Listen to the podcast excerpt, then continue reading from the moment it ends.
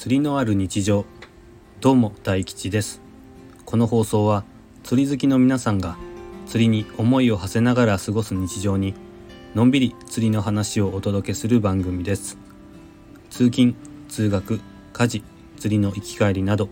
皆さんの話し相手になれれば幸いです。本日もお聴きいただきありがとうございます。またお聞きになっている皆様とレターのやり取りなどもできたらいいなと考えています。もしよければラジオの感想や質問などレターからよろしくお願いします。是非ペンネームもつけてみてください。今回は第20回の放送です。いやあっという間に20回目の放送になりました。見返してみると第1回の放送が昨年2022年の11月11日ポッキーの日でした。それから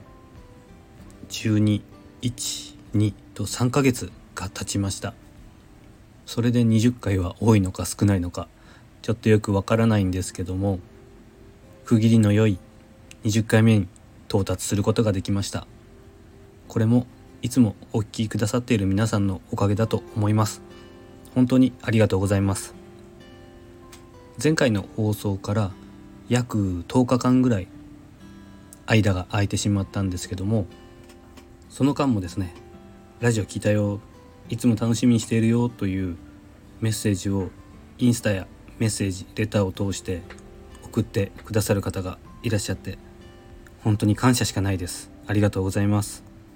最近ですね不定期になってしまって本当に申し訳ありません。個人的にですね今年はいろんなことに挑戦したいなというふうに思っていて少し前ですが YouTube とあとブログの方もスタートしました。その影響も少しあったのかなと思うんですけども結構ですねどっちも立ち上げるのに時間がかかってしまったり準備するのに時間がかかって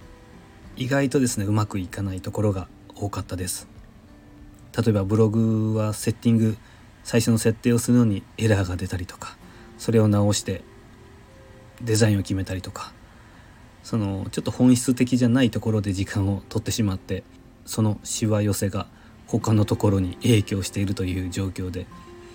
ようやくそこは一山越えたので落ち着いてくるのかなというふうに思っております。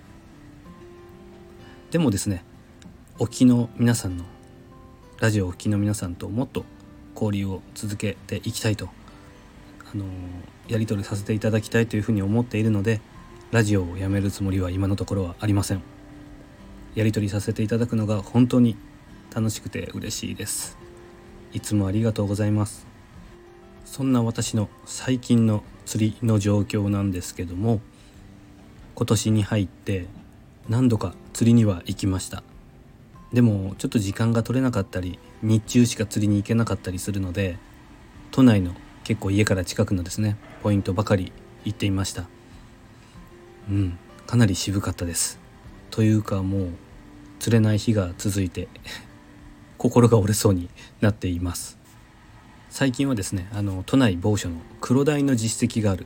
ポイントを見つけましてそちらの方に行ったんですけども冬かける日中は釣れないですね。もう本当に本当にダメでした。っ、とですねあと清少サーフですね。サーフの方にも2回ぐらい行ったんですけどもフグしか釣れなくてもうほぼ坊主ですよね。になってしまいました。うん。やっぱりですね真面目とか夜釣りじゃないと冬は厳しいかなと思って、うん、日中どうしようかな釣りに行くかなっていうふうに思って最近は家のその釣り具の整理だったりメンテナンスだったりをすることがちょっと増えてきました、うん、時間を作って真面目にですね朝夕方夜に行こうかなとちょっと計画は立てているところです。最近はですね家の近くにある図書館に行くことが結構あるんですけどもたまたまですね雑誌のコーナーを覗いてみたら釣りの雑誌が1種類だけ置いていて借りてきました。釣り具メーカーのシマノが発行しているフィッシングカフェという雑誌でした。何冊かバックナンバーといいますか古いものがあったのでそのうち興味があるものを借りてきました。一つが昨年の昨年じゃないか一昨年ですねの雑誌なんですけどもキャンプと渓流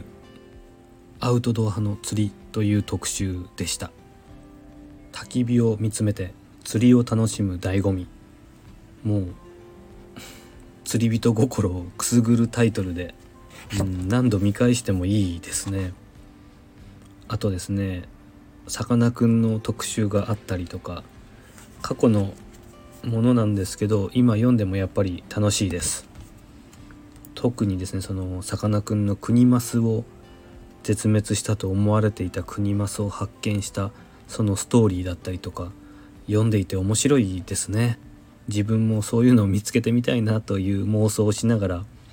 読み進めていました。冬はですねやっぱりトラウトもやりたくなりますね。今見ながら配信しているんですけども雑誌を見ながら配信しているんですけども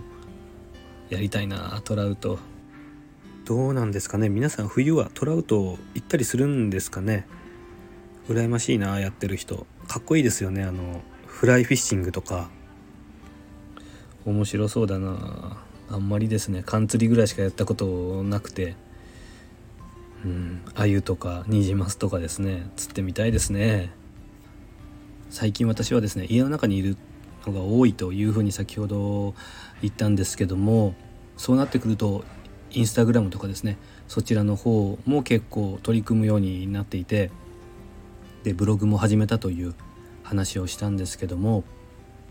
インスタグラムがですね1回に投稿できる枚数が10枚まで。でその中にですね文章を詰め込むっていうのが結構なかなか難しいということでそれでブログを始めたんですけどもブログはですねそのインスタグラムに書けなかった内容もっと深く掘り下げて書くということができるのでやっぱり書くのは大変なんですが楽しみながら今やっています。まだですね立ち上げ立ち上げたばかりで記事の数もそんなに多くはないんですけどもだんだんとですね充実した内容にしていこうと思っています。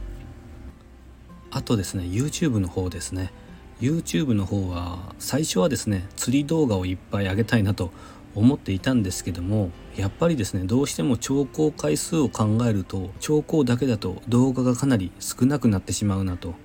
他のその売れっ子の釣り YouTuber さんすごいなと思ったのはそこで圧倒的に聴講回数がやっぱり違うんですよね。なので私は聴講ももちろん配信投稿ですねしようと思ってるんですけどもそれプラス釣り具の紹介だったりあとは小ネタだったりインスタグラムでやってるような内容も交えながら投稿していこうと思っています。という感じで私の最近の動向を中心にお話ししてしまったんですけどもそろそろお時間となってしまいました最後にラジオの感想や質問インスタ投稿に関すること釣りに関することなど何でもお待ちしておりますのでレターやインスタコメントをお待ちしております。それではまた次回。大吉でした。